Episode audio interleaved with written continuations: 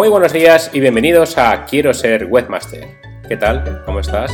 Espero que bien. Muy bien.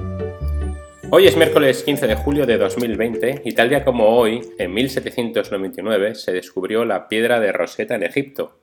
Ya sabes, es una piedra enorme que permitió descifrar los jeroglíficos egipcios gracias a que presentaba el mismo contenido de jeroglíficos en escritura demótica y en griego antiguo. Este es el podcast número 2 y cosa que no hice en el capítulo 1, os quiero explicar un poquitín cuál es el fin y las pretensiones de este podcast. Aunque su nombre, Quiero ser webmaster, nos da pistas. Una vez a la semana os contaré toda mi experiencia en el mundo del diseño de páginas web y su entorno.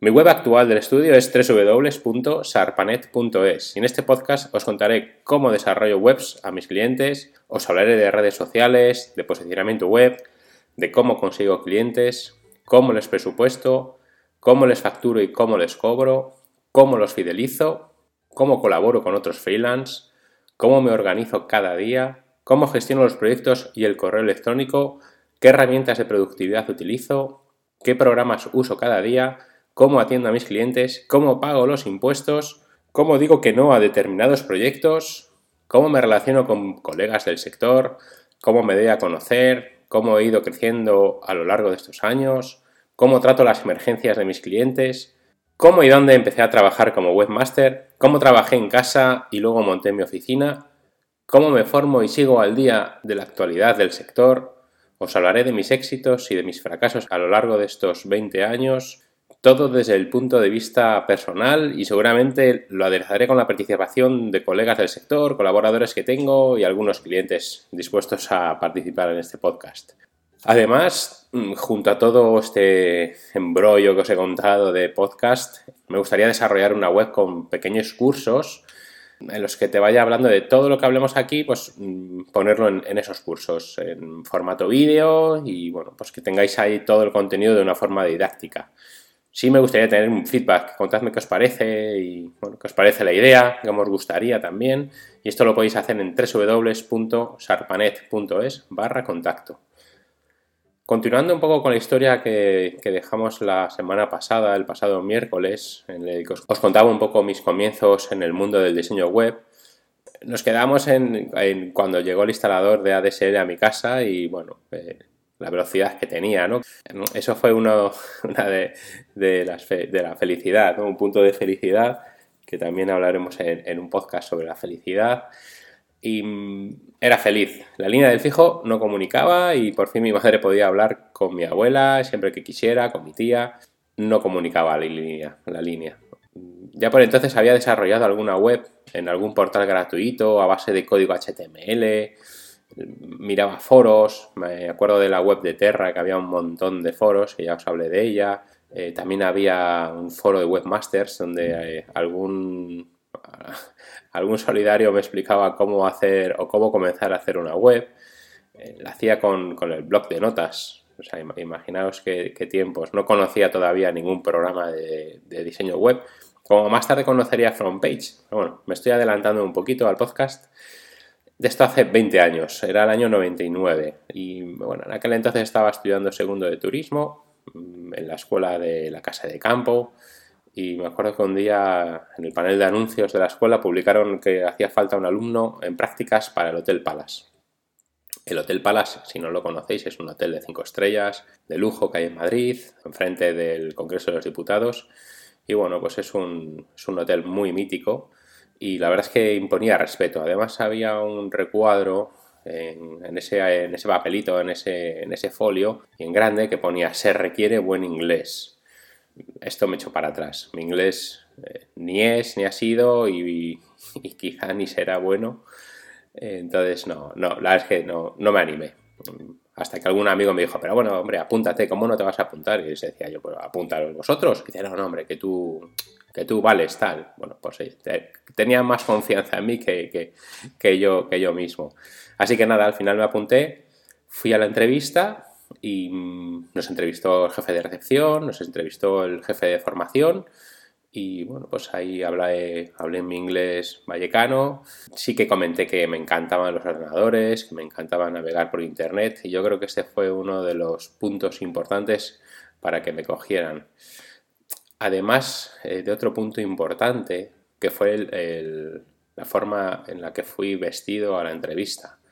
Eh, nos presentamos solo dos chicos, la mayoría eran chicas, turismo no sé a día de hoy, pero siempre ha sido una carrera más de chicas que de chicos, así que nos presentamos solo dos, dos chicos y yo le comenté unos días antes, oye, ¿cómo vas a ir vestido a la reunión? Y me dice, bueno, sí, sí, iré en traje, claro.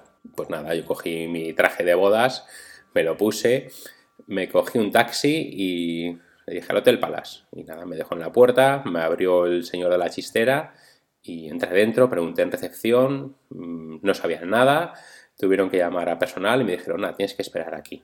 Bueno, pues ahí esperé, ya fueron llegando mis amigos de, clase y llegó mi compañero y venía, venía vestido normal, bueno, venía vestido elegante, pero no era, un, no era un traje, venía con un vaquero, con, con una camisa, con zapatos, bien. Y digo, pero no me dijiste que ibas a venir en traje no, no, es que al final no he podido ir a casa a cambiarme y tal. Bueno, así que cuando llegó el jefe de recepción, pues, hombre, yo me imagino que aquello me dio puntos. El, ir en traje y el otro no, pues me dio bastantes puntos. Además, en la entrevista, él reconozco que fue mejor que yo. Hablaba, hablaba más idiomas, hablaba, creo que hablaba árabe, hablaba inglés bastante mejor que yo, pero no sé, no sé por qué me, cogería a mí el, hotel como para hacer prácticas y no a ellos. Allí estuve haciendo prácticas cuatro meses, eh, hasta de marzo a junio más o menos, y después del verano de septiembre me llamó mi jefe, el que era mi jefe durante las prácticas, que era el jefe de recepción, Fernando, y nada, me dice, ¿qué estás haciendo? Y yo, pues, pues estaba durmiendo la siesta, me salió de decirle eso. Eh, me dice, ah, ya te llamaré. Y yo, no, no, que no pasa nada. Si ya estoy despierto, no, no hay ningún problema. Y dice, bueno, ¿y qué estás haciendo? Y estoy estudiando, acabando de estudiar, estoy ya, en tercero. dice, bueno, es que mira, ha salido un puesto en, aquí en el Business Center, ya llamaron, le llamó y bueno, pues, pues si querías eh, empezar a trabajar. Y yo le dije, pues sí, sí, claro, claro que sí. La verdad es que sin pensarlo, porque iba a clase por las mañanas de 8 a 2, más o menos, y este era un trabajo de, de 8 horas. Así que nada, fui a hablar con él, me dijo que, claro, yo le expliqué que por las mañanas tenía que ir a clase y por las tardes que tendría que trabajar siempre de turno de tarde. A lo cual no hubo ningún problema y el trabajo era de 3 a 11 o intentaba conseguir que fuera de 4 a 12 de la noche. Así que nada, salía de trabajar a las 12, llegaba a casa a la 1 y al día siguiente a las 7 empezaba porque a las 8 empezaba clase la verdad es que fueron unos, unos meses bastante duros y no, no, me arrepiento de nada. Adelgacé un montón, me quedé en 75 kilos así. Ten en cuenta que, que mido un 83 y me quedé nada, muy flaco, muy flaco. Durante esos cuatro años en los que estuve trabajando en, el Hotel Palace, eh, que estuve hasta el año 2003, del 99 al 2003, terminé de estudiar turismo y, luego al, acabar turismo, después del verano, me hice un máster en reparación e instalación de ordenadores. Quiero recordar que eran los lunes y miércoles por la mañana. Y otro de diseño de páginas web, que era de martes a jueves. Em, esto lo estudié en la escuela CEDECO. Eh, iba, uno estaba en Plaza de América y otro estaba en, la calle Génova. Y bueno, pues los días que, que libraba en el hotel, la verdad es que para mí era de reposo total no salía, prácticamente no salía. Me dedicaba solo al trabajo, al estudio. Fue una época muy bonita y que recuerdo con, mucho cariño, pero también fue muy dura. La verdad es que no sé, a día de hoy, a mis 42 años, no sé si aguantaría ese ritmo. En, el curso de, reparación de ordenadores aprendí mucho, eh, pero sí que aprendí mucho más porque me gustaba más en el, en el de diseño de páginas web. Reparación e instalación de ordenadores, pues mirábamos cómo desmontar un ordenador, cómo ponerle memoria, cómo cambiar el disco duro, cómo formatear discos duros, eh, bueno, como, sobre todo cómo cambiar piezas, más que reparación, porque en ningún momento llegamos a reparar nada, era, era como cómo cambiar piezas a un ordenador estropeado. Te hablo del año 2000, 2001 más o menos. Imagínate qué ordenadores había por entonces. Los de ahora, bueno, tienen que ver algo, pero ha, cambiado muchísimo. Y, la verdad es que en, ese sentido me he quedado bastante obsoleto. Pero sin embargo, con, las páginas web, pues seguí, seguí y fue cuando, cuando realmente me di cuenta de, que quiero ser webmaster. ¿no? En, ese, en ese curso de diseño de páginas web, dimos unas programación que no, era PHP, por aquel entonces era ASP, que es un programa de programación, es un, lenguaje de programación, perdón, que funcionaba o sigue funcionando solo bajo servidores de Windows. Y sabéis que PHP solo funciona con o funciona con servidores eh, Linux, lo cual eh, la licencia que hay que pagar de Windows es muy cara y eso conllevó a, que Linux, que es gratuito, pues eh, resurgiera por encima de Windows y, por lo tanto el, programa PHP, la programación PHP es, triunfará más que la SP. Dimos también Photoshop, bastante Photoshop, dimos FrontPage. FrontPage era un programa de diseño web.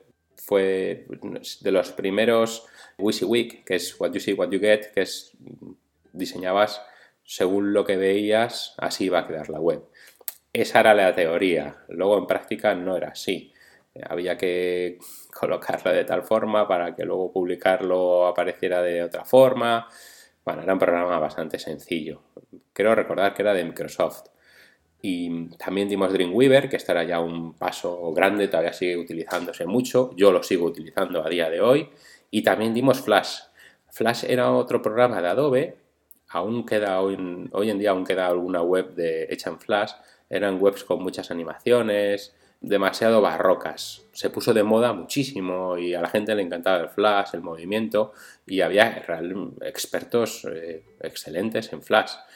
Fue una pena porque todo lo que aprendieron a día de hoy no vale para nada. El problema es que las webs en Flash se componían básicamente de, dos archivos. Uno que era el, archivo HTML y otro era un archivo SWF que era el que, se, el que contenía toda la web. ¿Qué problema era? Que ese archivo solía ocupar mucho, tardaba la web mucho en cargar había unos típicos contadores con un porcentaje que empezaba de 0 hasta, hasta el 100%, a la gente le encantaba esos contadores, pero claro, igual te tirabas ahí 6, 7, 10 segundos esperando a que cargara, dependiendo de un poquitín los, adornos que tuviera la web, tardaba más o menos.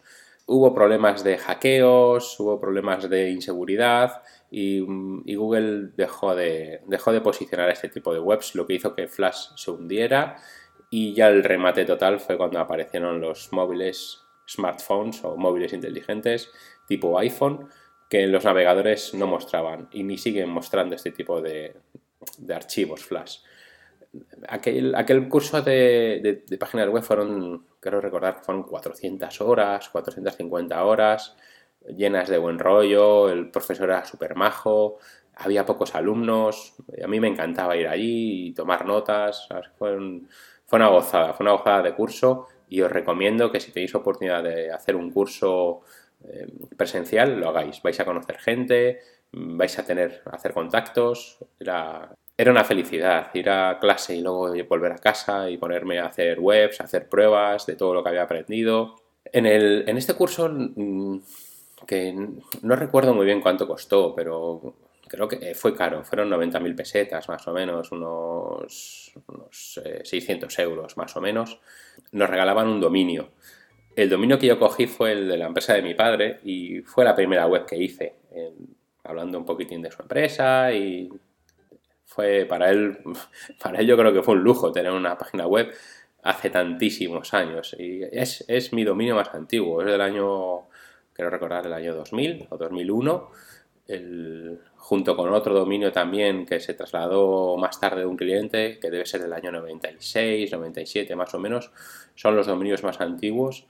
Em, también hice por entonces una web de celtas cortos, que me encanta el celtas cortos desde, desde chaval, les he seguido y conseguí registrar un dominio, celtascortos.org, que, mm, que, incluso ellos me llegaron a contactar mediante su webmaster para, para que se lo cediera. Y claro, dije que no, que es que era un dominio que estaba libre y se les había olvidado a ellos registrarlo y me adelanté. También este es del año 2000 o al año 99, 2000, no, recuerdo muy bien de qué año es, pero también tiene un montón de años.